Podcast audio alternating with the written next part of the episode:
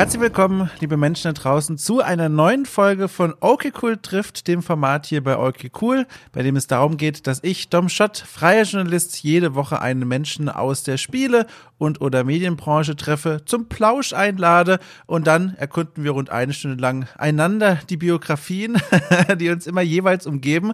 Auch dieses Mal ist das passiert. Ich hatte zu Gast den Dennis Kogel, einen ganz wunderbaren, talentierten, freien Journalisten, der mittlerweile auch sich als Narrative Designer verdingt macht und zwar bei dem Spiel The Curious Expedition 2 zum Beispiel hat er mitgewirkt. Eigentlich aber ist er eben freier Journalist. Er arbeitet beim Deutschlandfunk zum Beispiel als Moderator.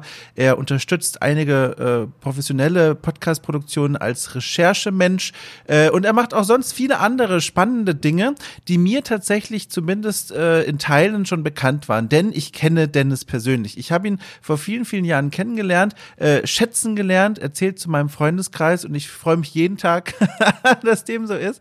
Äh, es ist ein wirklich warmherziger, freundlicher, guter Mensch, der äh, hier mal vor meinem Mikrofon erschienen ist und worauf ich mich schon ganz lange gefreut hatte. Es war eine tolle Folge, die uns geführt hat in die Vergangenheit von Dennis zu einigen Punkten in seiner Biografie, bei der er bei zumindest einem Punkt gehofft hat, dass er nicht angesprochen wird. ihr werdet merken, welchen Punkt ich damit meine, sobald ihr das Gespräch gehört habt. Und es war einfach eine ganz tolle Begegnung. Es war eine Stunde, die ich sehr genossen habe. Äh, ich wünsche euch damit richtig, richtig viel Spaß. Wir hören uns im Anschluss der Folge nochmal ganz kurz wieder.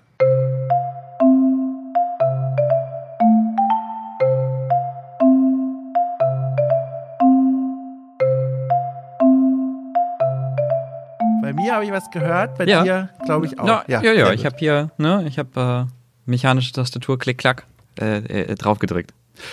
Da muss ich dir übrigens an der Stelle mal danken. Ich habe, du hast mich ja äh, versehentlich um die Ecke geinfluenzt, wo, wo, wobei das stimmt eigentlich gar nicht. Ich glaube, ich habe die sogar explizit gefragt nach, hey, Tastaturen, ich brauche eine neue vor einiger Zeit. Ja, weil, weil, Äh, du, und die, weil du die so schön fand- fandest irgendwie auf, auf Instagram. Richtig, so war das. Ja. ja, richtig. Und die Empfehlung, die du ausgesprochen hast, ich bin sehr glücklich damit. Ich muss mich dolle umgewöhnen. Äh, Ich hatte ja vorher eine, die war ganz flach, mit ganz flachen Tasten, das mochte ich. Und jetzt habe ich so eine, äh, wo sich jeder Tastendruck wie eine kleine äh, Bergbesteigung anfühlt. Aber insgesamt fühlt sich's richtig angenehm an. Ja, aber die hat auch, die ist ja auch so, die ist ja auch, auch so ein bisschen kleiner und die hat auch keine, ähm, keine, keine Nummerntasten. Das ist ja so te- ten Keyless. Ja. Richtig. Mhm. Richtig. Das ist übrigens was, was ich erst im Nachhinein gemerkt habe. Das fehlt mir doch. Jetzt habe ich schon wieder auch vergessen übrigens. weißt du noch, da habe ich dir Ja, sogar ja, mal geschrieben, genau. äh, wie man diesen äh, Gedankenstrich macht. Denn das macht man normalerweise mit 013 f- f- 0, Ja, super bequem. 01, Ja, hat man, Ja. ja. macht man ja immer, immer so fix, kurz Alt 0, 1, 3 gedrückt halten, um dann das, das einzufügen. Ja, easy, genau. Ja. Genau, geht Ich nicht. gehe da jetzt immer, ich gehe da jetzt immer wie so ein Goblin in andere ältere Dokumente rein, wo ich noch den Gedankenstrich machen konnte und beug mich dann immer so über meinen äh, Copy-Paste äh, Ja, genau. Und ziehe mir die immer so rein. Ja, aber schön, schön ist die Tastatur. Die ist, die ist wirklich schön. Die macht sich total schön. Ich muss jetzt nur noch auch langsam mal den Schreibtisch austauschen. Du wirst dich erinnern. Ich habe immer noch den, den, den ihr mir mal überlassen Oh, habt, dankenswerterweise. Ja, genau.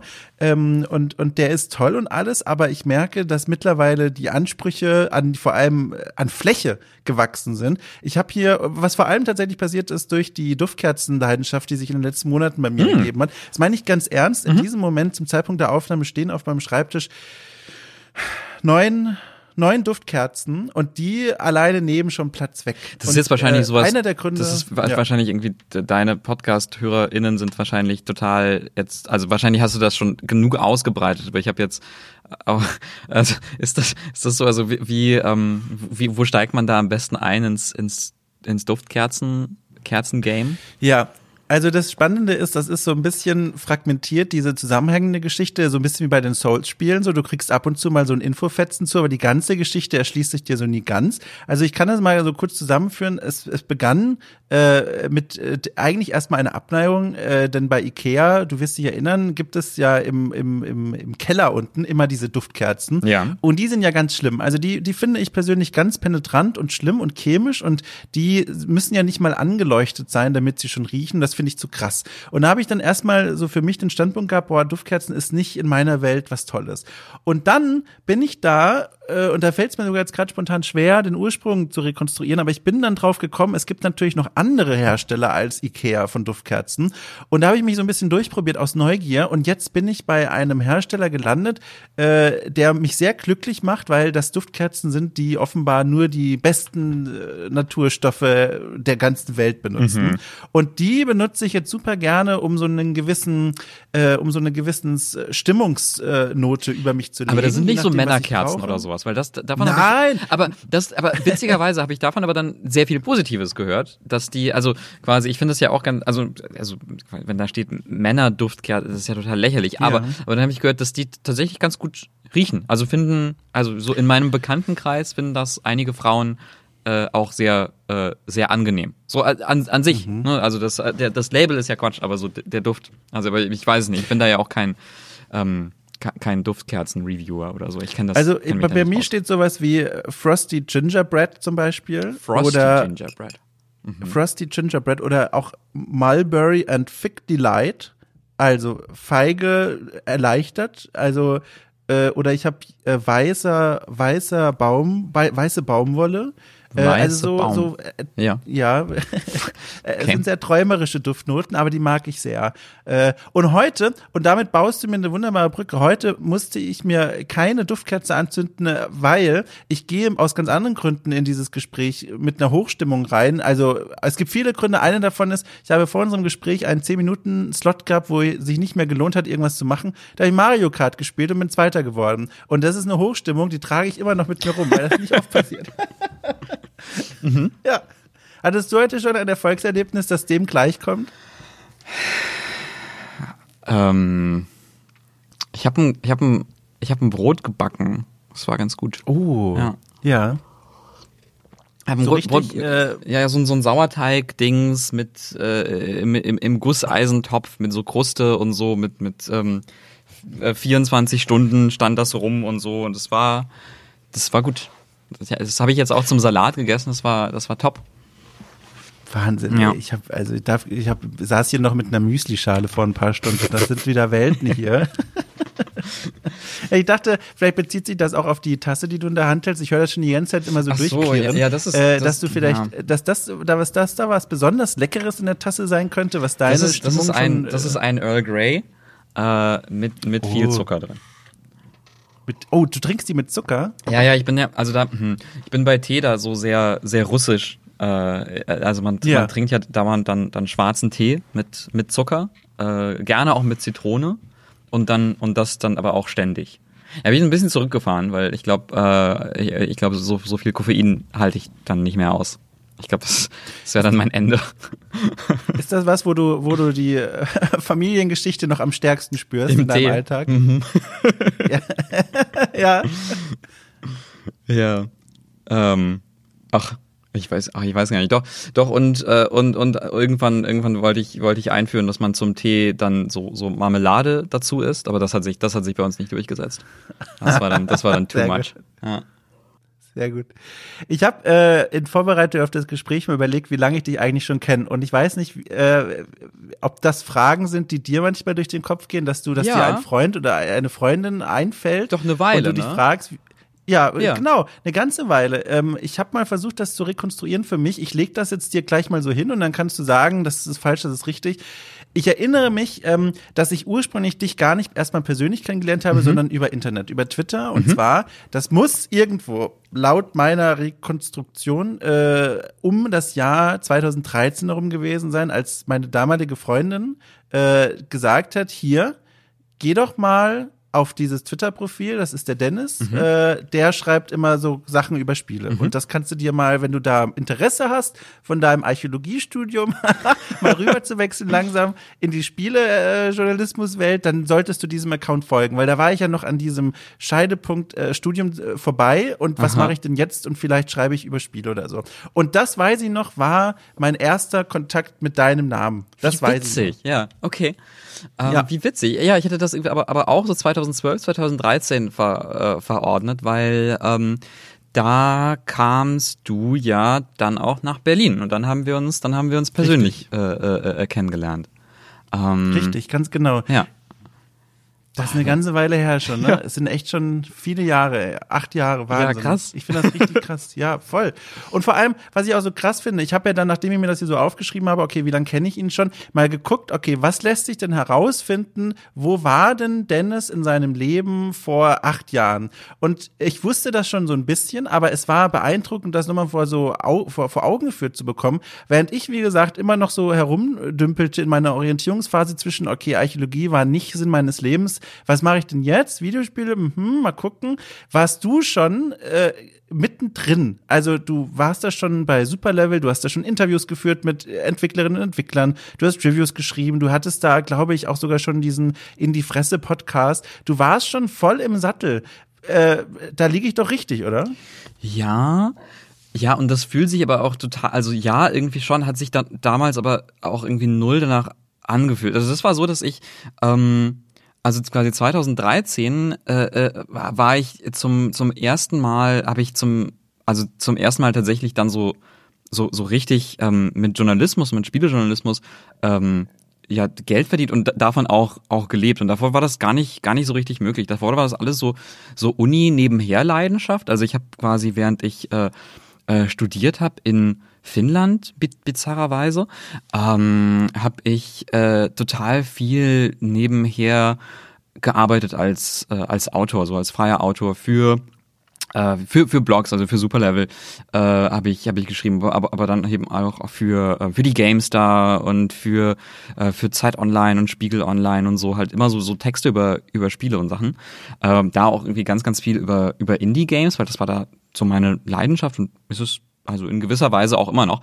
Mm, und dann äh, äh, war das aber auch so ein totaler Zufall, dass ich dann damals den, äh, den Markus Richter kennengelernt habe äh, äh, über Superlevel und der mich dann, äh, der mich dann äh, nach Berlin geholt hat, so äh, zu ähm, zum Radio, zu Radio Fritz vom vom RBB hier in Berlin. Und äh, ich da dann eben angefangen habe als äh, sein sein Nachfolger sozusagen, weil er äh, da aus seiner seiner Rolle als ähm, als als Games Reporter bei Fritz äh, ausscheiden musste, war auch so eine total beknackte Regelung, die es hoffentlich nicht mehr gibt, dass man, wenn man irgendwie eine ganze Weile lang das äh, gemacht hat bei Fritz, dass man da äh, dann dann rausfällt für eine Weile und die haben wie bei einer Präsidentschaft ja, quasi. Genau so, ja, jetzt dürfen sie also sie haben schon so lange Videospiele besprochen, jetzt müssen sie mal aufhören. total sinnlos, ja. völlig sinnlos. Hat glaube ich total so, so langweilige rechtliche Gründe mit ähm, Stellen und Einklagen und Arbeitsrecht und dies, das. Oh mein Gott, Mensch, das ah, das ist es. Die, die, lass ja. alles laufen, dir gehört nee, nee, die klar. zwei Minuten.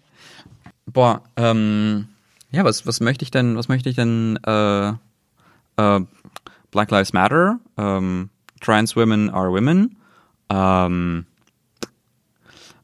äh, was, ähm, wenn ihr, äh, ich, ich koche ja sehr gerne und äh, wenn ihr eine richtig geile Soße machen wollt für so ein, so ein Stir-Fry, so ein bisschen was Asiatisches, dann kombiniert so drei Esslöffel Sojasauce, ähm, ein Esslöffel ähm, Reisessig und ein Teelöffel Sesamöl und das ist eine total fantastische Basis für eine, für eine leckere Stir-Fry-Soße, äh, die sich auch total geil erweitern lässt. Also wenn ihr es ein bisschen spicier mögt, dann könnte man dann so ein bisschen Sriracha reinwerfen und wenn so ein bisschen äh, fruchtiger und, und frischer sein soll, äh, frischer Ingwer reinraspeln ähm, oder äh, immer gerne äh, äh Schnittlauch, Frühlingszwiebeln. Mega gut. Und das dann zu so, so ähm, Quick Cooking Asianudeln, fantastisch. Ja, kann man richtig gut. Also, es ist auf jeden Fall so eines, eines meiner Go-To-Gerichte.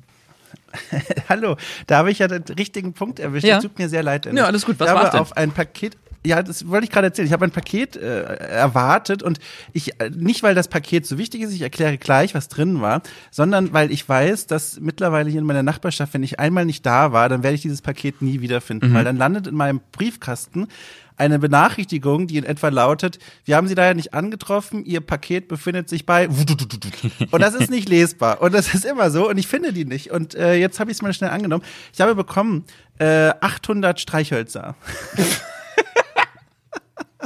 Für die Duftkerzen. Ich habe ja erzählt. Ja, genau. Ich habe erzählt von den Duftkerzen und ich habe gemerkt, dass wenn die Duftkerzen zu weit runtergebrannt sind, dass ich nicht mehr mit dem Feuerzeug rankomme, ohne mich zu verbrennen. Aha. Und deswegen habe ich mir jetzt lange Streichhölzer gekauft und äh, ganz getreu Loriot. Die waren billiger, wenn man sie zu 800 kauft statt ja. 15. und jetzt habe ich 800. Hörst du sie? Ja, super. das ist schön, dass das einfach so ein Audioelement hat. Das finde ich total schön.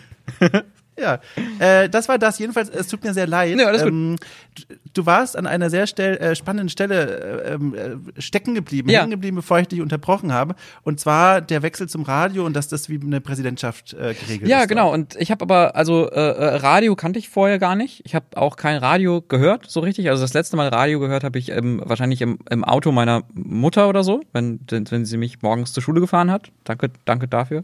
Ähm, und ähm, äh, also hatte null Bezug dazu und äh, hatte auch vorher nichts mit Audio zu tun. Also wir haben bei Superlevel äh, äh, diesen Podcast gemacht, in die Fresse, äh, und da, da habe ich halt gepodcastet. Das war so mein, mein erster Berührungspunkt mit Audio, so richtig. Und dann, ähm, dann bin ich halt zum Radio gekommen. Und das war, das war halt so ein, so ein Praktikum, das ich dann vorher gemacht habe. Und das hat dann irgendwie gepasst und, und dachten die Leute, die da Verantwortung hatten, äh, dass ich nicht so scheiße bin oder dass man zumindest da ein bisschen weiter äh, ansetzen kann.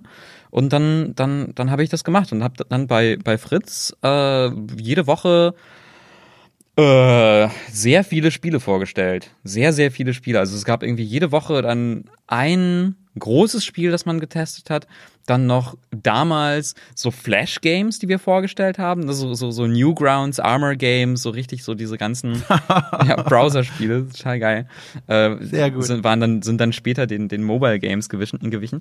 Äh, und dann, dann noch so random drumherum Spiele und sowas. Also wirklich ganz, ganz viel. Und das war, also quasi witzigerweise, also ne, so von wegen, wenn das dann so, so gewirkt hat, von wegen, ah, da ist ja jemand irgendwie total firm schon irgendwie in seinem in seiner Karriere oder so, äh, hat sich für mich total wackelig angefühlt, weil ich, also ne, irgendwie aus, aus, aus Finnland äh, nach Berlin kommen und dann äh, plötzlich in diesem neuen Feld arbeiten und so. Also ja, das war eine äh, ne, ne tricky Zeit, finde ich. Mhm. Äh, warum eigentlich Finnland? Äh, und vor allem, mhm. was hast du studiert? Das sind zwei Fragen, die man ja eigentlich, man sollte meinen, das weiß man über jemanden, ja. den man schon so lange kennt. Aber ich weiß es tatsächlich. Ah, ja. Ähm, also ich habe in Finnland äh, studiert, ähm, das, das hieß, das Fach heißt Digital Culture. Also ja, so Ach. Digitalkultur, Netz, Netzkultur. Und ähm, studiert habe ich das äh, ja eigentlich, also äh, wegen meiner Partnerin, also wegen wegen Iris, die ja. du ja auch kennst. Iris hat dann diesen, ja. ähm, wir, war, wir haben uns beide in der Uni in Siegen kennengelernt, da haben wir so Kulturwissenschaften studiert und äh, dann hat sie dieses dieses Masterstudium gefunden, digitale Kultur. Das klang irgendwie cool und interessant, weil wir haben uns beide mit mit Videospielen und mit Netzkultur und Online und Feminismus und Netzfeminismus und so weiter und so fort befasst und ähm, haben dann irgendwie in Deutschland nichts gefunden, was du so richtig damals draufgepasst hat. Und dann hat sie dieses, diese, diese Uni gefunden in Jyväskylä, das ist so in Zentralfinnland, kleine Stadt. Und ähm, da gab es dieses Masterstudium, haben uns so randomly beworben und dachten so, ja, keine Ahnung, vielleicht ist das cool, wurden beide angenommen und sind dann nach Finnland gegangen. Das war, das waren total schöne Jahre da. Also das ist etwas, wo, also wir sind auch immer noch, also wenn es dann so Pandemie und so Krams erlaubt, äh, auch, also fast, hm, ich glaube, dann doch mindestens einmal im Jahr in Finnland noch und besuchen da Freunde und machen da Sachen. Ähm, genau, und haben da eben diese also digitale Kultur studiert. Ich habe Master, äh, meinen Master-Dings geschrieben über Webcomics. Ach, ja. guck mal, auch das wusste ich noch nicht. Ja. Das ist ja richtig cool. Also diese, die, die, die Finnland, äh, die, die Finnland Leidenschaft und Begeisterung, die kannte ich natürlich schon. Äh, die, die blutet ja bei euch aus jeder Pore mhm. fast schon. Aber mir war noch nicht bewusst gewesen bis zu diesem Moment, wie das mit deinem Studium und alles zusammenhängt. Äh, ja, guck mal, jetzt wieder eins klüger geworden. Wie hat man denn eigentlich in Finnland als, als äh, deutscher Studierender gelebt? Ist das, sind das, ist das dort, vielleicht ist die Frage super doof, aber äh, WGs, Strukturen ganz normal oder lebt man da in so coolen Holzhütten oder? das ist, das war total, das war, wenn man, also, ähm, ich war ja davor auch, oder wir waren davor ja auch so, so deutsche Uni-Sachen ge ge gewöhnt, wo man dann, keine Ahnung, man, man kommt in die Stadt und dann bietet man dir so drei Wohnheime ein, die total überfüllt sind und dann wird man in so eine, ja, so eine, so eine, ja, so, so WG zusammengepresst, wo man dann irgendwie mit anderen random Leuten zusammenlebt plötzlich oder zusammenleben muss und das ist manchmal schön und manchmal nicht so schön und die, die, die, also die Häuser, die ich dann kannte, waren eher so crappy. Ähm, und in Finnland ist es, also war das echt schön. Also man wird, äh, es gibt da auch diese, diese Student Housings, also diese Studenten-Apartments. Äh, wenn man aber äh, ein Pärchen ist äh, oder eine Familie, dann äh, bekommt man auch so eine, so, so eine Pärchenwohnung auch. Uh, und wir hatten äh, am Anfang, am Anfang dann so eine, also auch eigentlich eine riesige Wohnung. Ich weiß gar nicht, wie groß die war, aber die hatte äh, zwei oder drei Zimmer. Ja. Krass. Ja, ne? Ja. Äh, für uns, für uns alleine. Ähm, und das Haus war jetzt nicht so bombastisch, aber später waren wir dann in so einem richtig geilen Neubau, das dann auch für, so für Studenten, Studentinnen, Studierende gebaut wurde. Das hatte eine Sauna. Da, hat, da kann man, da kann man Oh nee, das ist ja geil. super geil. Also ähm, die Krönung in Finnland ist, wenn deine Wohnung eine Sauna hat, dann so in, im Bad. Äh, da war es dann so, dass du im Keller so eine Sauna hast und dann hast du dich halt irgendwann hast du einmal die Woche so deinen Saunaslot gehabt und dann kann man sich halt schön mit einem Cider oder einem Bier reinsetzen und Sauna machen in der in, im, im eigenen Haus. Das ist äh, schön, das ist richtig gut. Ach, fantastisch. Und dann kamst du aus dieser Wohlfühlwelt zurück äh, in die grauen Betonstraßen von Berlin, weil Das dich das Radio so hart. quasi äh, gerufen Wirklich? hat. Ja, das stell Ja. ich mir vor. Also, also ich habe, also ich weiß nicht, vielleicht verkläre ich das auch total, aber, aber also mit Finnland verbinde ich dann so, keine Ahnung, ähm, äh, bis äh, bis fünf Uhr morgens mit Freunden äh, Brettspiele spielen und dann bei, bei Sonnenaufgang irgendwie am glitzernden See vorbei durch den Wald, äh, durch den Wald nach Hause radeln äh, und Wow. äh, äh, dann, dann, dann hüpfen da Hasen irgendwie durch die, durch die Heide und Wow. äh, ne, also sowas und dann ist man in Neukölln und so. Da, sind, also, also pff, bin jetzt nicht so der größte, nicht so der größte Fan von also, ja.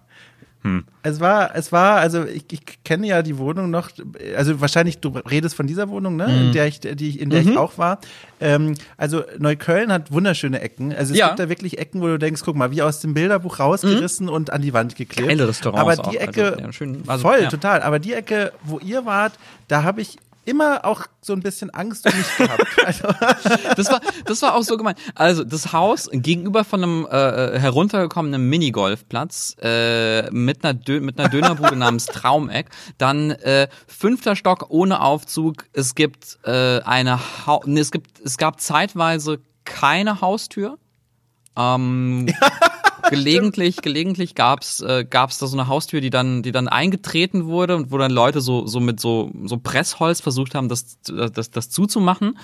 Ähm, und vor der Haustür, also es waren in, im, im Haus viele, viele Großfamilien, die da gewohnt haben. Und dann vor der Haustür hingen dann so die, die Jungs von denen äh, rum in so einem, in so einem tighten Pulk. Und das sah also wenn man es dann nicht kennt, sah es dann so ein bisschen gruselig aus, weil dann, also so, wenn wir, keine Ahnung, eine Pizza bestellt haben oder sowas, dann, dann wollten die Leute auch einfach nicht nicht da hoch, sondern so, nö, das ist so ein Mörderhaus, da gehe ich nicht rein. Witzigerweise, so die, die, die Jungs von den, also aus den Großfamilien da, die waren mega nett und haben, also die, also mit denen hatten wir nie Probleme, die waren echt, echt Ja. gute Leute. Und die Probleme haben wir dann bekommen, als, als dann so, als dann so, so, so, so deutsche, deutsche 20-Jährige eingezogen sind und dann ständig Party gemacht haben. Das war richtig kacke. wie lange wart ihr in dieser Wohnung? Also zwei Jahre oder so. Ja. Ja, aber die haben sich wahrscheinlich länger angefühlt. Ja, kann ich mir doch. Vorstellen. Ja. Ja. Ja, und, und von dort dann, wie gesagt, zu dem Radio. Und was ich da mal fragen möchte, weil du hast das jetzt so interessant neu geframed für mich, weil ich, wie gesagt, dachte von der Biografie, die ich mir da so recherchiert habe, der sitzt ja völlig im Sattel, der hat ja Erfahrung auch schon mit verschiedenen Medien, mit Text, mit, mit Wort, mit Bild, mit allem. Ähm, und jetzt, wie du es beschrieben hast, klingt das dann doch nach einem großen Sprung. Also von der Unsicherheit zu ganz konkret, mach mal ein Praktikum beim Radio. Ja. Kannst du dich noch erinnern, wie du deinen ersten Tag da erlebt hast? War das eine Welt der Wunder oder hast du gar nichts gemerkt, weil, weil dein Puls in alle Aufregungsfrequenzen reingeschlagen hat? wie war das? Das denn? war so schräg. Also ich bin dann irgendwann, also ich habe, als ich das Praktikum gemacht habe im- im Sommer 2012, äh, bin ich da so angekommen und dann war da irgendwie niemand, weil es war relativ früh und ähm, morgens beim Radio sind äh, oder waren zumindest an dem Tag äh, nur so die die Kerncrew, die die Morning Show macht. Das sind halt irgendwie keine Ahnung so vier, fünf, sechs Leute. Ähm, und sonst niemand und der, der Rest der Redaktion trudelte dann immer äh, äh, zur, äh, zur 10 Uhr Konferenz ein. Und das heißt, ich, ich wandere da so rum und, und dann begegnet mir halt so dieser eine total, total irre Typ, Daniel Köhler und ist dann so, ah, du bist Dennis. Ich war so, what, what is happening? Und ähm, äh, es war sehr, sehr, sehr, sehr schräg alles erstmal und es war wirklich äh, eine total ungewohnte äh, Welt für mich mit also einer Sprache, die ich nicht nicht äh, nicht nicht kannte, also so wie man sich dann über über Radio austauscht und Beitragslängen und wie man Skripte schreibt und wo man O-Töne ablegt und wie man Schnittprogramme bedient und wie überhaupt guter Schnitt Schnitt geht. Ich habe da so viel dann dann dann lernen müssen, also aber auch gerne. Also zum, zum Beispiel, ich glaube, mein erster Beitrag, den ich geschnitten habe, äh, da habe ich alle alle Atmer von mir rausgeschnitten. Also jedes Mal, wenn man ansetzt und neu irgendwas sagt, habe ich das rausgeschnitten, weil ich dachte, das ist ja, ne, das ist ja nicht, das ist ja nicht der Text. Und dann, dann waren so die, ähm, die, äh, die Layouterin Gabi war dann so, so, what the fuck, das klingt total schräg. Was machst du da? Ich war so, ich habe keine Ahnung, was ich mache. Ich weiß doch auch nicht. Und, äh, und was ich dann auch total, total krass fand, war äh, sprechen. Hab dann gelernt, dass ich gar nicht sprechen kann. Das war total krass. Äh, weil, ähm, weil ich, also ich im Podcast hat man mich immer gelobt, so, ja, du hast ja eine tolle Stimme und du kannst so schön erzählen. Und ich war so, ja, cool, dann äh, geht das so. Und wenn dann dann, wenn man dann beim Radio ist und dann irgendwie das, das, das rote Licht angeht und die Aufnahme läuft und sowas, das hat sich dann so komisch angehört. Das war ich, also das, das ist dann wie, als, als würde man dann so zusammenfallen und irgendwie ganz, ganz klein klingen und wäre total unsicher. Und das hat ganz, ganz, also das war wirklich, das, ich habe da echt viel gestruggelt mit. Und dann der, der Typ, der mir dann am ganz am Anfang begegnet ist, Daniel Köhler, äh, der hat dann äh, äh, ganz viel mit mir geübt und Markus Richter auch. Also da haben sich wirklich Leute mir angenommen und Zeit in mich gesteckt und mit mir geübt und so. Und ähm, dann Daniel Köhler hat dann, äh, da, wir sind dann immer in so einen, in so einen Nebenraum gegangen und der hat mir, hat mir so Weinkorken in den Mund gesteckt. Das klingt, klingt so ein bisschen kinky. Ähm, und äh, dann, dann musste ich Sabine Leuthäuser Schnarrenberger sagen. Ich habe dann, ich hab dann neulich irgendwie vor einem Jahr mit so einer Sprachwissenschaft äh, oder Sprachtherapeutin oder sowas, so Logopädin so für, für Radiomenschen mhm. oder so gesprochen, die meinte, ja, das ist so eine total veraltete, total quatschige Methode. Das macht man, das macht man gar nicht mehr. Sorry, was das übrigens, Aber sie gibt das, wenn, wenn, du das gehört ja. hast, das war der Kater, der sich plötzlich erschreckt hat. Er lag hier unter dem Mikro und jetzt ist er kurz, hat gedöst und jetzt ist er auf, aufgehüpft. Ja. Ich liebe, liebe, dass er bei dir immer so präsent unter dem Mikro Aha. sitzt. Ist, also ich stelle mir das wunderschön vor, aber ich glaube, du kennst auch die Nachteile. Ja, wenn er, ähm, wenn er äh, ans Mikro geht und anfängt reinzuschnurren, dann hat man das auf der Aufnahme. Ey, ich habe letztens eine Aufnahme gemacht. Jetzt weiß ich gar nicht, warte mal, jetzt lass mich mal kurz nachdenken. Das war, das war auch hier für Okay Cool. Also Aha. die Leute könnten es schon gehört haben. Ähm, wenn nicht, dann liegt es an meinen unglaublichen Editierkünsten. Aber ich hatte eine Situation, ähm, dass ich während eines Interviews, während eines Gesprächs links einen sch ähm, schlafenden, aber vor allem auch ähm, schnarchenden Kater hat und rechts von mir auch. Und ich habe in den Momenten, wo ich zugehört habe, auf meiner Tonspur die kleinen Wellen gesehen beim Schnarchen. Und ich habe mir schon gedacht, das wird ja ein Albtraum später zum Bearbeiten, aber ich glaube, es ist mir gelungen. Aber äh, das sind so Probleme, die einem plötzlich ganz neu begegnen, wenn man in der Situation ist, zwei Kater zu haben oder zwei Katzen, wie auch immer. Ja ja, aber nochmal jetzt mhm. äh, äh, zurück zum Radio. Hat sich da jemals bei dir, wenn du so zurückguckst, ganz ehrlich, der Moment auch mal eingeschleicht, in dem du gedacht hast, na, vielleicht ist das doch nichts für mich. Ich habe hier alle Atmer rausgeschnitten. Die Leute fragen sich, was für zum Teufel ich mit den Scheren hier mache. Äh, Gab es jemals diesen Moment? Hast du mal überlegt, was anderes zu machen? Ja, immer wieder. Also, das, ja. also ich bin, ich bin da ja, hm, ich bin, ich bin auch so ein, so ein, so ein Quatschmensch. Ich bin irgendwie super selten zu zufrieden mit wo ich bin. Und ich möchte, ich muss immer irgendwas Neues machen und mich versuchen irgendwie zu challengen. Und wenn ich das nicht mache, dann dann werde ich unruhig und genervt und und und und grantig.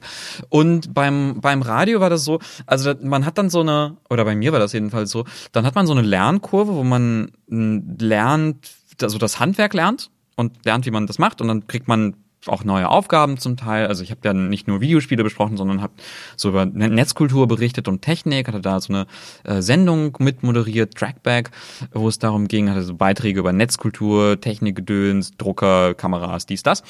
Ähm, und aber dann, wenn man das irgendwann raus hat, von wegen, wie man, wie das geht, dass du keine Ahnung, ein Thema in zwei Minuten dreißig erzählst. So. Und wie du einen Beitrag schneidest und wie du da so eine, so eine kleine Beitragsgeschichte erzählst. Dann, ähm, dann merkt man auch ganz schnell so die, ähm, die, die Einschränkungen davon. Ne? Also so, so du, du kannst quasi jede Woche, wenn du äh, jede Woche ein, über ein Spiel erzählst, zwei Minuten dreißig lang, so, dann, dann hat mir auch immer wieder dann so, so ein bisschen die Herausforderung gefehlt, wo ich dann dachte so, boah, okay, das ist jetzt vielleicht auch nicht das, was du dein, dein ganzes Leben lang machen möchtest. Und ähm, ja, deswegen, wahrscheinlich bin ich deswegen dann auch, auch ständig dann, also habe dann nie nur Radio gemacht, sondern eigentlich auch immer ähm, ja so Reportagen für die GameStar oder irgendwelche Texte für, für Zeit Online und so. Also noch immer, immer irgendwas, irgendwas nebenbei und nie irgendwie so immer nur so das, das eine diese, dieses, ich finde das super spannend, wie du das beschrieben hast, dieses, äh, dieser, dieser, dieser Struggle, dieses Gefühl, dass man sich immer selbst irgendwie challengen, mhm. irgendwie herausfordern muss. Das kann man ja als Außenstehender zumindest auf zwei verschiedene Arten sehen. Zum einen, es ist diese äh, unglaubliche kreative Antriebsfehler, die einen ständig, weißt du, es gibt kein Verharren, die nächste Aufgabe und wow, wieder was Neues ausprobiert. Oder es ist so die Hürde, die sich immer wieder neu vor allem auftürmt, über die man immer wieder neu steigen muss in welche Richtung geht es denn bei dir? Ähm, hm, ich, hm, ich weiß gar nicht. Also wahrscheinlich, wahrscheinlich beides zeitweise. Ne? Also du, ähm, was ich, also womit ich dann immer, immer Schwierigkeiten habe, so oder so die, ne, so die, die Schattenseite davon oder was auch immer, ist dann, dass es, äh, dass es total schwer fällt, mal so einen Schritt zurück zu, zurückzugehen und zu gucken und zu sagen, so Mensch, das ist ja äh, total schön, was du machst. So, so generell. Bist äh, happy mit dem, mit dem, was du machst. Was ich übrigens im Moment auch total bin. So, ne? Ich mache irgendwie ganz viele Sachen und oh, schön. das macht Spaß und ich liebe das und äh, ich habe da ganz, ganz viel Freude dran. Mm, und, und das aber äh, äh, äh, irgendwie zu merken und sowas, das ist dann immer schwierig, weil dann ist man so, boah, ich mache ja irgendwie nur Quatsch oder sowas, das ist doch ein Blödsinn. Und dann, äh, äh, keine Ahnung, redet man mit Freunden darüber und die sagen so, hä, was? Das ist total Blödsinn. Du machst ganz, ganz viel ganz viel Zeug, aber, aber das, das ist dann irgendwie schwer, ähm, schwer, das nochmal irgendwie zu, so richtig zu verinnerlichen. Also ich habe damit öfter Schwierigkeiten. Mhm.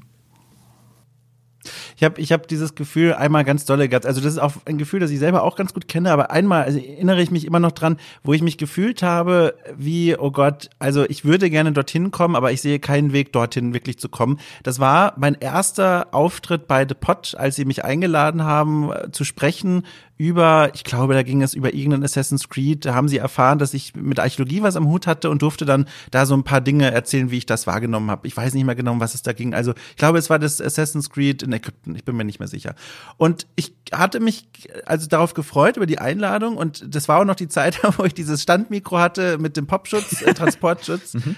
wo mir diese schlimme Verwechslung passiert ist und ich die ganze Zeit in so einen Schaumstoff reingesprochen mhm. habe, der tatsächlich nur zur Verpackung dazugehört hat und nicht äh, naja, und dann habe ich das gemacht und schon während der Aufnahme merkte ich, ui, ich spüre, das war wahrscheinlich mein Radio Fritz Moment, äh, wie er in deinem Leben auch existiert hat. Ich spüre, ich dachte bisher, ich könnte sowas wahrscheinlich. Immerhin habe ich ja sechs Jahre als Ministrant in der Kirche Lesung vorgelesen. Das heißt, ich kann ja mit Mikros umgehen. Und das war der Moment, wo ich merkte, nee, äh, ich habe hier mit Leuten zu tun, die das schon zu diesem Zeitpunkt jahrelang machen äh, und fühle mich, als hätte ich gerade erst sprechen gelernt. Und das war einer der Momente, wo ich gemerkt habe, ich würde gerne dahin kommen, aber damals war das für mich so total frustrierend, weil ich gedacht habe, nee, also ich kann mir nicht vorstellen, jemals äh, zusammenhängende Sätze vor einem Mikro verständlich zu formulieren. Und das war krass. Ja. Also das war, das war ein richtiger Tiefpunktmoment für mich. Ja, das ist auch, das ist auch echt nicht einfach. Ich fand das, ja. vor allem, das ist auch, ich finde, auch total esoterisch in gewisser Weise und die meisten Leute, mit denen ich dann darüber gesprochen habe, erklären das alles so komplett esoterisch, so dass ich da auch gar nicht genau sage, also ich weiß gar nicht, ob ich das anders könnte. Also bei bei äh, bei Fritz hat man mir dann erzählt, so ah, du musst es so erzählen, ähm, als ob du es einem guten Freund erzählst, aber auch als ob du so eine so eine in eine Menge sprichst. Und ich war so what? Das ist mhm. keine reale Situation. Ich erzähle nichts einem Freund und schreie das dann auch in eine Menge hinaus. So, ja, aber so, ja, sehr viele so wie so ein Freund. Und dann aber auch einfach, ne, du. Und dann waren ich war so, aha, ja. Und dann kamen so Erklärungen wie, na, also okay, also ich habe das Gefühl, du stehst beim Mikrofon so hier und du musst so hier stehen. Ich so, what? Hier und hier? So, was redest du da? Was ist das für ein Quatsch? Ich hatte irgendwann, irgendwann nochmal äh, später äh, so, ein, so ein Sprechtraining bei so einer krassen Moderationstrainerin. Aber das war auch komplett eh so. Das war auch so, ja, mhm. du musst, ähm, äh, da, da, da ging es dann so um Energielevel. oh. Ja, und so, und so, was man dann so, was man so nimmt und was man gibt und äh, wie viel geben, wie viel nehmen und ähm, äh, äh, ja, super, super weird. Äh, hat mir, hat mir tatsächlich, tatsächlich was, was, was gebracht, weil ich da, also weil ich äh, auch ja. so ähm, äh, ähm, wenn man mich in so eine soziale Situation steckt, äh, äh, drehe ich dann gerne so auf und bin so, ha, ich erzähle so Sachen, haha, ich möchte so äh, funny sein und witty und haha und irgendwelche Geschichten erzählen und bin danach total ausgelaugt äh, und bin so, oh Gott, das war so, uff. ähm, und ähm, dann, dann habe ich gemerkt, ah, man muss auch, ähm, äh, äh, es ist auch gut, dann irgendwie, keine Ahnung, mal die Klappe zu halten und den anderen zuzuhören und äh, äh, dann nicht, nicht ständig, nicht ständig zu, also nicht ständig performen zu müssen, so, weil das muss, das muss mhm. auch gar nicht sein. Man muss ja nicht ständig irgendwie, äh, ja, hier so ein, so ein, so ein Schauspiel abziehen oder so. Aber es klingt schon für mich nach einer Empfehlung, ne? Also sowas sollte man sich, wenn man in diesem, zumindest in dem Berufsfeld unterwegs ist, das taugt schon was. So, ja. so zumindest klingt das für mich. Ja, ja, ja. Ja, es ist dann, ähm, ja, auf jeden Fall, ne? Also das, sich damit mal zu beschäftigen. Also so wie man klingt, wie man wirkt, ähm, wie das besser geht oder wie man wirken möchte vielleicht auch. Ähm, also ich glaube, ich würde lügen, wenn ich sage, ich habe das irgendwie alles, alles total durchdrungen und so. Ich bin da jetzt auch nicht äh, nicht, der, nicht der größte Experte darauf. Ich habe das Gefühl, es funktioniert soweit ganz okay. Hoffe ich. Ähm, ich muss die ganze Zeit an eine, an eine Situation in deinem Leben tatsächlich Aha. denken, äh, okay. äh, die, da, die da irgendwie zu diesem ganzen Thema so schön dazu passt, Aha. zu diesem Wachstum und dazulernen und vielleicht auch auf Stationen zurückblicken, bei denen man heute vielleicht sich anders in, einem, in der Interviewsituation zum Beispiel verhalten hatte. Und zwar, und ich kann dir gar nicht erklären, warum dieses, also diese Episode in deinem Leben so präsent in meinem Kopf ist und schon seit Jahren. Und zwar rede ich von deinem Interview mit Jonathan Blow auf der E-Mail 2014. ja, oh Gott. Also, wir müssen es ja gar nicht aufrollen, aber ich, es ist alleine für mich schon ein Mysterium. Also ganz ehrlich, warum das so präsent in meinem Kopf ist, wenn ich an dich denke. Ich habe das vor Jahren, äh, also wie gesagt, das ist 2014 wurde das geführt und online gestellt. Ich habe das vor Jahren mal zufällig bei irgendeiner Recherche wahrscheinlich entdeckt. Und ich habe das natürlich angeguckt. Aber ist mir auch ein bisschen und, peinlich. Äh, ja, wir machen das ganz vorsichtig. Ja. Ich will vor allem wissen, wie kam es denn dazu? Also ganz kurz für die Menschen da draußen, Jonathan Blow, das ist so einer, auch bis heute würde ich mal sagen, immer noch einer der bekannteren, bekanntesten äh, Indie-Entwickler, die es so gibt und äh, kennt man vor allem von Braid, die so, die für diejenigen unter uns, die so ein bisschen älter sind, und The Witness aus dem Jahr 2016. Äh, und jetzt frage ich dich, du hast ja im Rahmen, wie gesagt, der Amaze, dieses Masterclass-Gespräch mit ihm geführt, ein Einser-Gespräch, eins zu eins, eins gegen eins, wie auch immer. Wie kam es denn dazu überhaupt? Uff, ähm, ich kann's, also so so ganz hundertprozentig genau kann ich es, glaube ich, nicht, nicht rekonstruieren, aber ich, ich versuch's mal. Also, das war 2014 war das, ja? Ja. ja. Okay.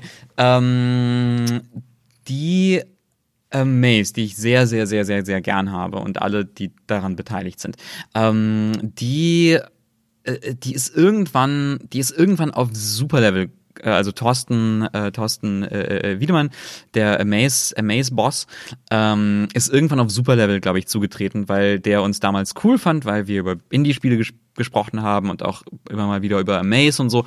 Ähm, und äh, hat irgendwie gefragt, ob, ob wir nicht irgendwas mal machen, machen wollen da irgendwie so. Also das heißt, der war, der war irgendwie äh, äh uns da so sowieso wohlgesonnen. Und ähm, dann äh, dann ist es irgendwie, irgendwie wohl da, dazu gekommen, dass, dass, dass er mich gefragt hat, oder, oder vielleicht war es, war es Lorenzo Pilia, der, der äh, äh, Programmdirektor. Ähm, äh, irgendwie ist es, irgendwie muss es so dazu, dazu gekommen sein. Und ähm, das war auch noch, das war auch noch, auch noch mal eine ganz witzige Episode, weil die, die, auf dieser Amaze, äh, äh, auf der ich dann so ein, also auf dieses dieses Panel, äh, auf diesem, dieses Panel moderiert habe und dann, glaube ich, war ich noch äh, bei einem Panel dabei über, über Videospieljournalismus. Und ähm, da hatten noch äh, äh Markus Richter und Nina Kiel äh, wir drei zusammen äh, haben dann noch eine, ein, ein Feature, ein Radio-Feature aufgenommen über, über Videospiele. Das war dann so eine Konzeptsendung, die wir äh, aufgenommen haben, wir zu dritt. Äh, das war mega stressig. Das war richtig, das war richtig hart. Und da haben wir dann nochmal, auch, dann, auch dafür dann nochmal mit, ähm, äh, mit Jonathan Blow gesprochen. Ja, und ansonsten, ja, dann, dann sollte dann eben diese, dieses Masterclass-Interview mit ihm, äh, mit ihm kommen. Und das war, äh, das war mega schräg. Ich, ähm, ich kann mich da, also ich habe, glaube ich, ein paar Mal, ein paar Mal nochmal dieses Video an, angeklickt und bin so, oh Gott, oh Gott, oh Gott, das geht gar nicht. Ah. ähm, und äh, und dann gibt's da so, dann gibt's da so gemeine Kommentare drum, so von wegen, oh Mann, ist dieser Interviewer ja. ein, ein Trottel. Und ich so, oh Gott, ja, ihr habt so recht. Und, ähm, und dann, und dann ist auch noch, äh, auch noch nur ein Teil von diesem Interview online, weil es dann irgendwie mit dem Ton Probleme gab und das Mikro ja. dauernd ausgefallen ist. Oh Gott, das war so scheiße. Wie hat's dann auf dich gewirkt? Warst du, warst du eigentlich live dabei oder warst du, oder hast du dieses nur, nur auf YouTube angeschaut? Nee, also 2014, da, deswegen bin ich, das finde ich auch immer so toll, wenn du aus dieser Zeit ja. auch erzählst, weil 2014, da muss ich jetzt mal, da müsste ich jetzt ganz schnell mal meine eigene LinkedIn-Übersicht gehen, wo ich da eigentlich ja. gerade war. Aber ich glaube, da war ich immer noch äh, am, am Beginn meines Weges beruflich in die Welt der Videospiele. Du, du also warst doch da. Glaube, da war ich vielleicht bei bei bei ähm, bei irgendeiner bei irgendeiner bei irgendeinem Online-Magazin. Ich kann mich war das das mit den Brüsten oder war das das war das Ja, ich glaube, das war. Ich guck mal gerade tatsächlich nach. weil ich bin mit Jahreszahlen immer nicht so nicht ja. so dolle. Ähm, ich guck mal gerade mit nebenbei nach. Ich glaube ja tatsächlich. Du hast recht. 2014 da habe ich frisch angefangen. Meine erste äh, äh, Anstellung in der Welt der Videospielschreibenden, wie auch immer. Äh, das war bei Gamona. Gamona. Ich glaube, die Seite, ja, genau, Gamona. Orange ist Fun oder sowas. Das war eine Seite, von der ich nur wusste, die suchen einen Redakteur und äh, haben einen Stuhl frei in der Redaktion. Und da habe ich mich knallhart drauf beworben, ohne überhaupt zu wissen, dass es sowas wie ein Volo normalerweise gibt oder ein Praktikum. Das wusste ich, ich auch eine nicht. volle Redakteurstelle ja, ja, beworben und habe mich dann da hingesetzt äh, und wurde auch dann genommen direkt. Und ich dachte erst, ich bin der glücklichste Mensch der Welt, weil ich in diesem Job jetzt sitze und direkt Redakteur und ich darf Texte schreiben, Reviews schreiben, Events besuchen, alles machen, komplettes Programm, als jemand, der eigentlich ja erst jetzt so ähnlich wie bei du auch beim Radio Learning by Doing mhm. ganz viel macht. Ähm, und dann fand ich heraus, das ist ja auch die Seite mit den Brüsten. Ja. Also das ist die Seite für diejenigen, die es nicht mehr wissen oder verdrängt haben, eine Seite, die einen ganz großen Teil ihrer Reichweite und Marketingstrategie gezogen hat aus äh, Klickstrecken, die sich treten um Messebabes und leicht bekleidete Videospielhelden. Und das wurde mir offenbar, als ich dann dort saß und dann begann mein persönlicher, äh, also fast schon Kreuzzug, der in zwei Richtungen führten. Zum einen die ständige Suche nach einer neuen Stelle, wohin ich mich bewerben kann. und zum anderen äh, der fast tägliche Gang ins Büro des Chefredakteurs, äh, dem ich gesagt habe, du, äh, das machen wir aber nicht mehr jetzt. Und äh, das war ganz großer interner Kampf. Also die Redaktion selbst, äh, die war da auch genauso eingestellt wie ich und es war eher so eine Reichweitenargumentsache, die uns immer entgegengehalten wurde. Und da, also das war eine anstrengende Zeit. Also da habe ich viel Energie investiert, damit das irgendwie mal verschwinden kann. Also andere Geschichte jedenfalls genau. Das waren meine Kämpfe, die ich da ausgefochten habe. Und da war ich noch lange nicht so in einer Übersicht über dieses ganze Medium, dass ich gesagt hätte, ach guck mal, heute gehe ich zu amazed. Da war ich mehr so, ach krass, guck mal, hier, so schreibt man also einen Test. So, mhm. Also da war ich noch, da war ich noch ganz am Anfang, ja. Ja, genau. Äh, jetzt hier, Jonathan Blow. So, äh, wie hat's auf mich gewirkt? Also, äh, ich, ich habe das Video angesehen und ich habe vor allem eins auf deiner Seite gespürt und das kann auch falsch sein, aber vor allem Nervosität.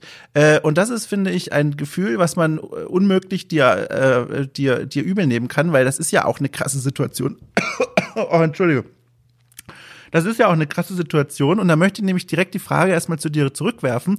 Hast du nicht furchtbar Angst gehabt, dieses Angebot anzunehmen, Jonathan Blow zu interviewen? Oder ja. ist Angst das falsche Wort? Ja, voll. Ja, doch. ja, total. Ja, vor allem, ja, vor allem, weil, weil Jonathan Blow einfach dieser, dieser viel zu krasse Typ ist. So. Also ich meine, in, inzwischen hat er, glaube ich, ein bisschen schlechteres Standing, so einfach, weil der ähm, auch, er ist halt so ein, er ist halt so ein, so ein, so ein Macker-Typ irgendwie auch so ein bisschen, dass ja. er, dass er dann so, so komische Meinungen hat, also zum, zum, Teil sehr kontroverse, zum Teil sehr konservative Meinungen und äh, ähm, und so ein bisschen so ein bisschen ja scheiße ist und oder nein keine Ahnung nicht scheiße aber bei bei vielen EntwicklerInnen irgendwie unten unten durch so. ja aber damals war dann äh, fand ich äh, war er noch so, sorry, damals war er noch so richtig so der, ähm, der, der, der, der Vordenker oder so ein großer Denker äh, der, der Indie-Games-Bewegung sozusagen.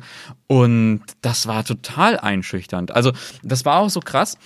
Ähm, äh, wir hatten dann vorher so ein bisschen E-Mail-Kontakt und das war auch, äh, auch nicht, nicht einfach, wo wir dann versucht haben, so raus, rauszufriemeln, so worüber wollen wir reden.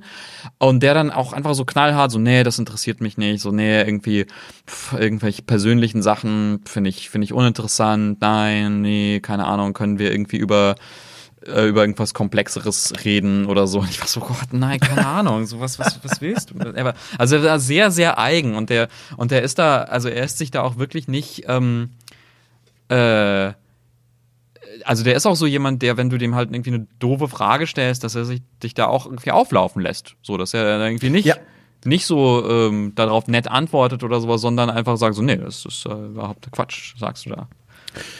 Das ist genau äh, auch passiert bei dem. Äh, ich, mhm. ich, will dich da jetzt wirklich nicht zu, zu tief rein. Nein, nein, überhaupt nicht. Das ist ja auch total okay. Trauma, ich finde es ich find's nur lustig, weil es ist auch was, wo, wo ich äh, äh, dran zurück, zurückdenke. Und aber ich glaube, ich glaube, das ist auch sowas, wo ich, wo ich dachte, so, nee, ich muss das machen oder ich möchte das machen. Erstens, weil das irgendwie eine Herausforderung ist und zweitens, weil das, ähm, naja, weil das so eine, so eine coole Gelegenheit ist. Ähm, ja. Einfach so eine, so eine, so eine, ähm, so diese Persönlichkeit dieser Indie-Games-Bewegung. Ähm, äh, äh, kennenzulernen und dann so auf der Bühne zu, zu interviewen. Das wollte ich unbedingt machen. Hast du danach eigentlich irgendwie anders über ihn und seine Spiele gedacht? Hat, also, hat das was mit dir gemacht in Bezug auf Jonathan Blow und sein Werk?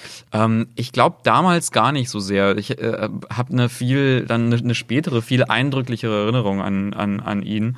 Äh, und zwar, äh, äh, ich war mal für, äh, für die GameStar ähm, in, in Las Vegas für so eine, für so eine Story, was äh, ganz witzig war. Äh, und dann war ähm, äh, nämlich über, über so, so ein, ähm, Gott, wie hieß denn das? Adrift, glaube ich zu mhm. berichten.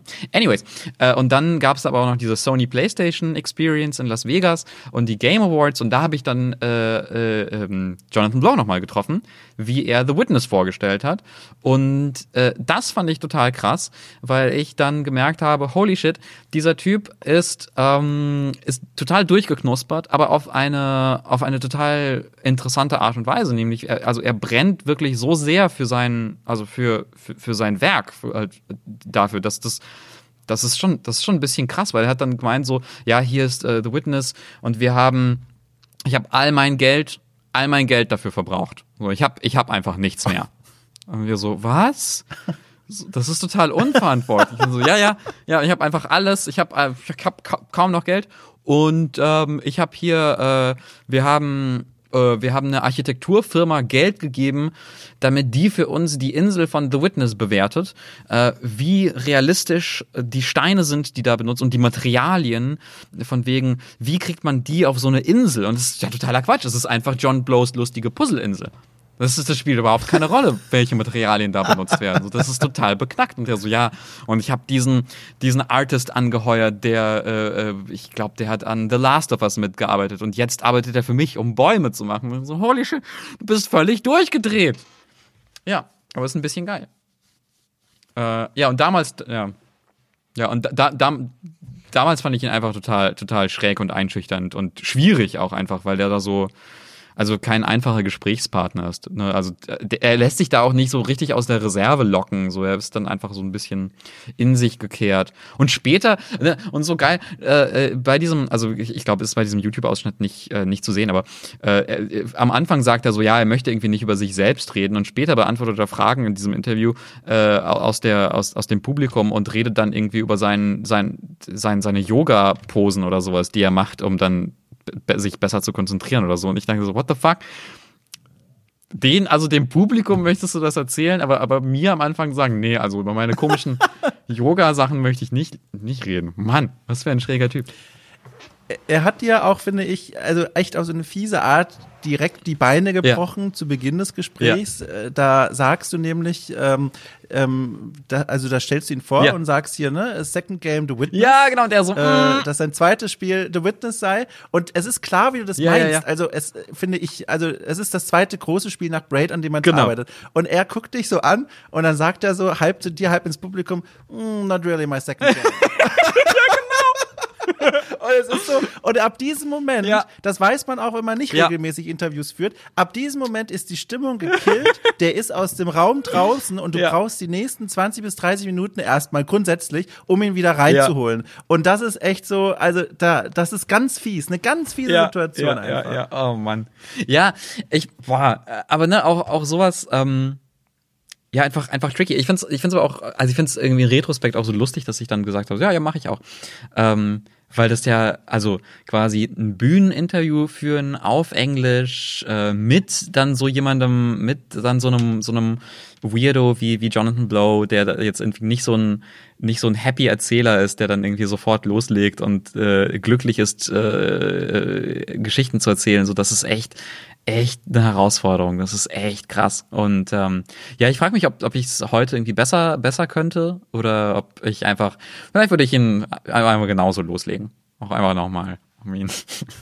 Also ich kann mir vorstellen, dass alleine schon, oh Gott, jetzt klettert gleich einer meiner Karte über das äh, Audio-Interface. Ich hoffe, er zieht jetzt hier nichts raus. Ähm, ich spreche einfach mal weiter. Ich glaube, alleine es wäre schon deswegen eine komplett andere Erfahrung, weil die, die Nervosität, glaube ich, bei dir nicht mehr so dolle wäre wie, wie da. Und ich glaube, das hilft schon mal. Das kann ich mir sehr gut vorstellen. Ähm, apropos, wir haben jetzt ja schon eine ganze Reihe an Dingen berührt, die du machst. Was machst du eigentlich am liebsten? Also gibt es ein Lieblingsmedium? Also ich meine, äh, Podcast, Radio, Texte, äh, ist da was, wo dein Herz besonders stark für schlägt? Um ähm, ich, ich weiß gar nicht, ob das so, so richtig so, ähm, ob ich das an einem Medium festmachen würde. Äh, aber was ich gemerkt habe, was ich halt am meisten liebe, ist halt so Storytelling.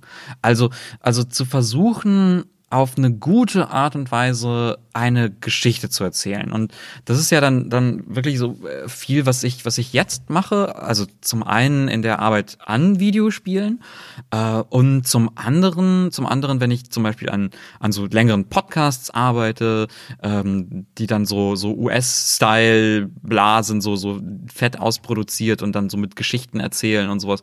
Und das finde ich halt, das macht ja so Spaß zu überlegen, wie erzähle ich am, am aller, aller besten eine Geschichte. Und ich finde Audio, also Audio liebe ich halt, also inzwischen dafür sehr. Ich habe, äh, als ich angefangen habe, glaube ich, hatte ich nicht so eine so eine innige Beziehung zu Audio. Das war dann eher so ein Werkzeug. Und inzwischen finde ich wirklich Audio so als als Storytelling-Methode einfach so so geil. Und ich ja, also das das also so eine so eine richtig geile geile Podcast-Episode skripten mit so einer schönen schönen Geschichte von irgendjemandem, dem irgendwas Krasses passiert ist, der irgendwas erlebt hat äh, oder sein, seine Sicht auf irgendwas verändert hat und sowas. Das ah, das ist das ist einfach ein ein riesiger Genuss. Das ähm, liebe ich einfach total. Hier, apropos Storytelling, da musste ja quasi die Augen müssen sich aufgetan haben vor Freude, als du dann äh, von der Möglichkeit erfahren hast, äh, bei hier The Curious Expedition 2 als Narrative Designer mitzumachen. Denn das ist ja das letzte große Pferdchen quasi, auf das du äh, gerade setzt, was irgendwie komplett anders klingt, wie ich es gemeint habe. Also ich will sagen, das ist ja quasi eine ganz neue äh, Betätigung, die du dir aufgemacht hast und zu der du jetzt äh, wunderbar hingeleitet hast. Wie ist es denn dazu gekommen? Weil, dass es dir Spaß macht, das muss ich ja wohl nicht ja. mehr fragen, weil das scheint ja genau dein ja. Ding zu sein. Not my second game. Aber äh, also das hat angefangen, es hat angefangen mit Curious Expedition 1 tatsächlich, weil ähm, da habe ich, da habe ich, äh, also da war ich in einer sehr, sehr viel kleineren Rolle, aber da habe ich für die äh, Erweiterung, ähm, The Arctic DLC, ähm, habe ich, äh, habe ich äh, so Eventtexte geschrieben. Und äh, äh, dazu kam das, dazu kam das, und das, das schließt so ein bisschen an an das, was ich vorher gesagt habe, weil ich, äh, weil ich dauernd was Neues brauche und dann denke, ich äh, mache nichts mit meinem Leben und alles ist schrecklich. Ähm, das war dann nämlich genau in so einer Phase, wo ich, also das war, was war das, 2000 15 vielleicht, irgendwie so um den Dreh rum, wo ich ganz, ganz unglücklich war, nämlich mit meiner, mit meiner Radioarbeit, wo ich dann da, also wo ich dann wirklich in so einen, in so einen Trott gekommen bin, wo ich dachte so, okay, ich kann das, ich, das passiert jetzt irgendwie nichts Neues und es langweilt mich so ein bisschen und ich mache das, weil das irgendwie Sinn ergibt und ich weiß aber auch nicht, was ich anders machen soll. Und dann habe ich wirklich ganz, äh, ganz banal bin ich zu, zu Riad und Johannes gegangen von Maschinenmensch und ähm, weil ich die halt vorher kannte und öfters über die geschrieben habe und öfters mit ihnen gequatscht habe und sie auf Events getroffen habe und so und gesagt habe, hier komm, ich, was macht, was macht ihr so, was macht ihr so und kann ich irgendwas irgendwas machen. Also so, also, ne, so wirklich scheißegal was. So gib mir ein, ein unbezahltes Praktikum äh, oder keine Ahnung, vielleicht pff, braucht jemand jemanden, der eure E-Mails beantwortet oder keine, ich weiß nicht, oder Pressetext oder irgendwas, halt irgendwas, keine Ahnung. Und dann waren die so, ja, ach, actually, wir arbeiten gerade in diesem, also sie arbeiten damals schon an einem, an einem ganz neuen Spiel, The Curious Case, das da arbeiten sie immer noch dran, soweit ich weiß. Ähm, und äh, äh, ähm, waren dann aber so, ja, wir haben aber auch noch diesen, diese, diesen DLC und ähm, ja, keine Ahnung, wir finden dich gut und vielleicht hast du da ja auch Bock drauf, da mal was zu machen. Und dann habe ich, da habe ich einen Copy-Test bekommen, wo ich so Events umschreiben sollte, habe ich auf der Couch von einem Freund in Finnland gemacht äh, weil wir zu dem Zeitpunkt wieder in Finnland waren. Und äh, dann hat ihnen das, das so gut gefallen, was ich da so geschrieben habe, dass ich dann das machen durfte. Und dann eben bei Curious Expedition 2 äh, dann war ich in ja so einer äh, wieder so einer Situation, wo ich mich bei ihnen gemeldet habe, nämlich nachdem äh, nachdem ich meine meine Festanstellung bei bei Weiß verlassen habe und dann waren die so, ja, actually, wir arbeiten Gear Expedition 2 und hättest du da nicht Bock, äh, was zu machen? Ich so, ja, voll. Und so, so ist es dazu gekommen. Und das war, war, war wirklich sehr, sehr schön. Das war super, super interessant. Hast du da jemals für dich irgendwie so eine Art, weiß ich nicht, Konflikt gespürt? Hey, auf der einen Seite bin ich hier der Spielejournalist, auf der anderen Seite mache ich bei Spielentwicklung mit.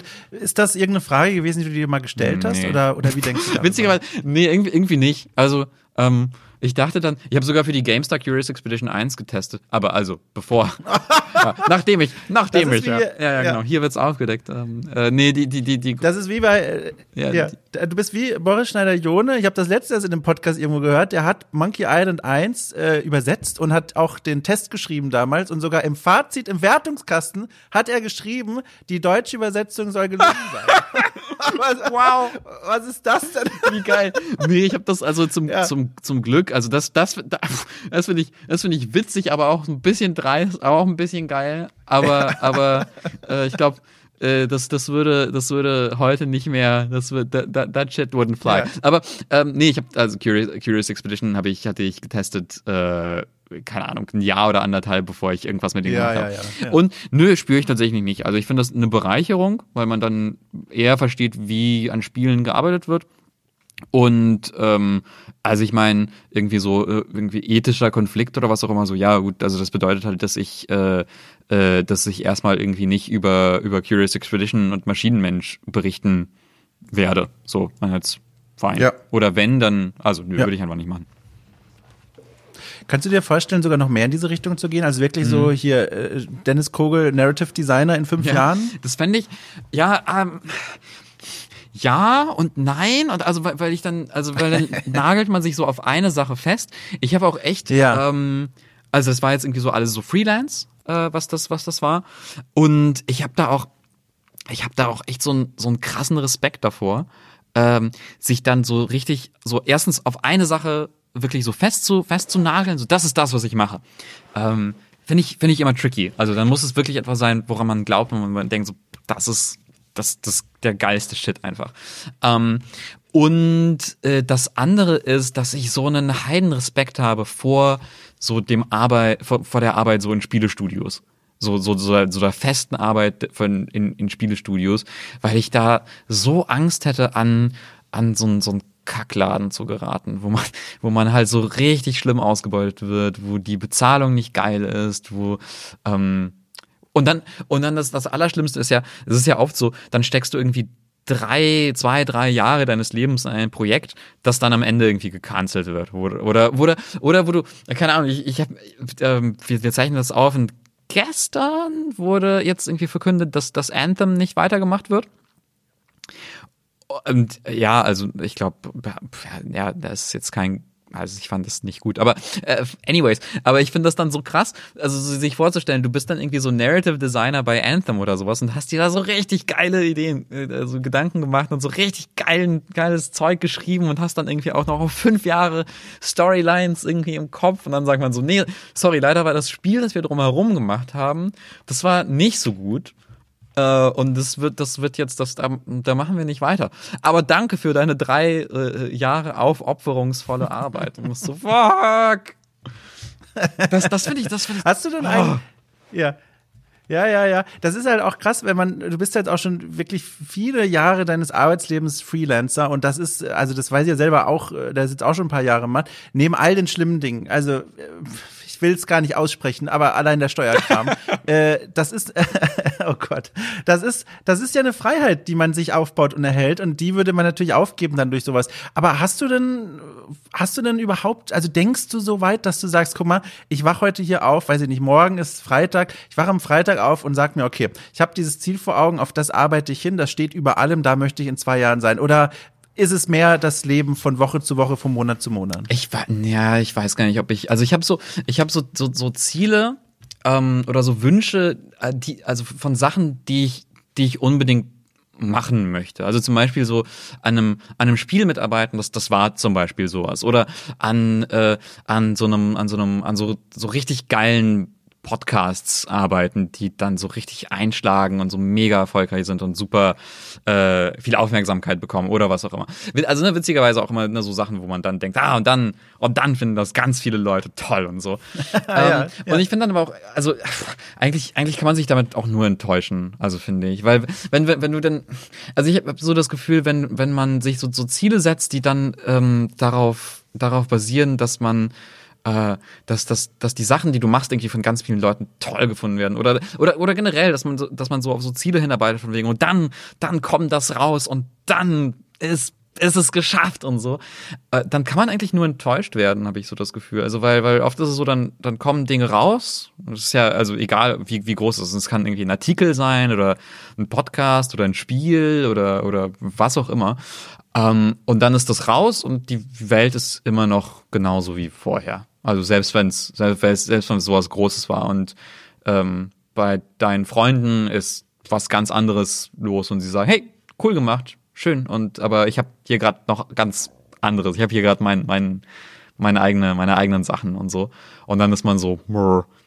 aber aber ich dachte, das wäre jetzt dann wäre jetzt das das wäre jetzt das neue Level oder so und dann äh, ist es gar nicht so. Und ich finde, und deswegen, ach, ich weiß nicht, deswegen versuche ich mich davon so ein bisschen loszu, loszulösen und zu sagen, so, ach, ich gucke einfach mal, was, ähm, was da so möglich ist und, und hoffe, dass ich, ob ich das, ob ich das jetzt irgendwie festangestellt oder, oder freiberuflich mache, dass ich das einfach so an, äh, an schönen Dingen, an schönen, schönen, lohnenswerten Dingen arbeiten kann, die, die ich schön finde und toll und die mich persönlich irgendwie weiterbringen und die mir gut tun.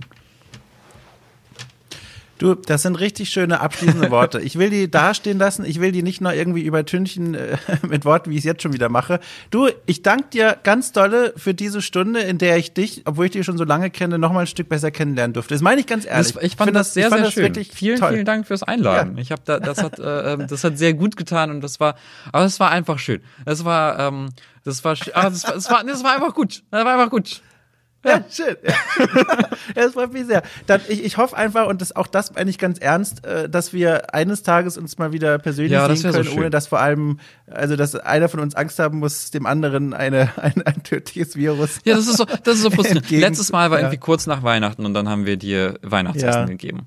Das war, das war ja, schön. ja. Ah, gut. Und dann, und dann, ja. Eines Tages, ja. eines Tages. Ja. Ich, es, muss, es muss doch irgendwann ja. wieder möglich sein. Gut, aber ich danke dir, wie mhm. gesagt, sehr. Äh, ich wollte schon sagen, komm gut nach Hause, aber das ist ja auch Blödsinn. Also äh, halte einfach durch. Du auch. Äh, viel Erfolg bei allem von Herzen und wir hören uns einfach zu einer neuen Gelegenheit yes, wieder. bitte. Mach's gut, Dam. Dankeschön. Ciao. Tschüss.